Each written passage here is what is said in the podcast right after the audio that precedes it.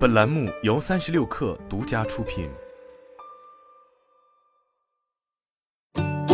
本文来自界面新闻。相比于大超过五亿的 TikTok 来说，同样运营五年，快手国际化业务快面临更多挑战。过去五年中，快已更换多任负责人。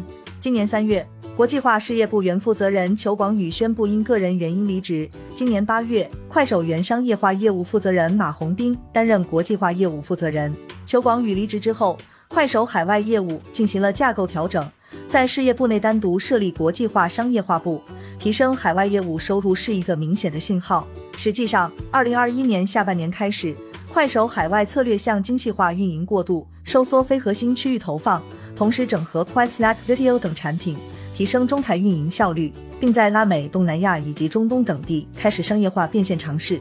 快手国际化事业部架构调整之后，快手 CEO 程一笑提出的目标是确定分阶段、分区域差异化的打法，找到海外业务实现长期稳定发展的空间。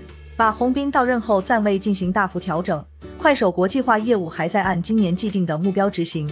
据界面新闻了解。快手国际化商业化部成立之后，把海外市场分成三个层级。第一层级是巴西和印尼，快手在这两个国家的大规模最大，是商业化的重点区域。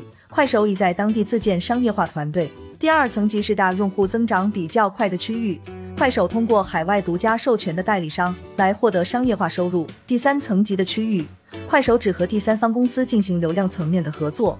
快手国际化业务商业化的重点区域，避开了欧美等 TikTok 占优势的市场。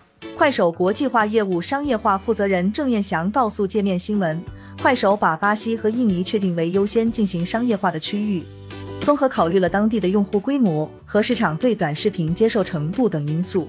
目前，快手已在海外市场进行商业化尝试。第二季度，快手海外总营收为一点零三亿元，环比增长超过一倍。经营亏损由二零二一年同期的四十三点六八亿元大幅收窄至十六点零六亿元，减亏幅度达百分之六十三点二。据了解，目前快手在巴西和印尼的广告收入主要来自于有出海需求的中国公司。快手商业化在加强本地商业化团队的建设，以期加快拓展在巴西和印尼本地的广告主。郑彦祥表示，希望未来巴西本地的业务要占到百分之七十至百分之八十。快手国际化业务商业化团队今年既要完成收入目标，同时也要重点关注广告主增长，以及关注商业化和用户体验的平衡。郑彦祥称，快手准备长期投入海外市场，希望能找到商业化和用户体验的平衡，让业务健康可持续的走下去。郑燕祥透露，马洪斌给国际化业务商业化团队提出的要求是，把更多的时间放在当地，只在西二旗做不好出海业务的本地化。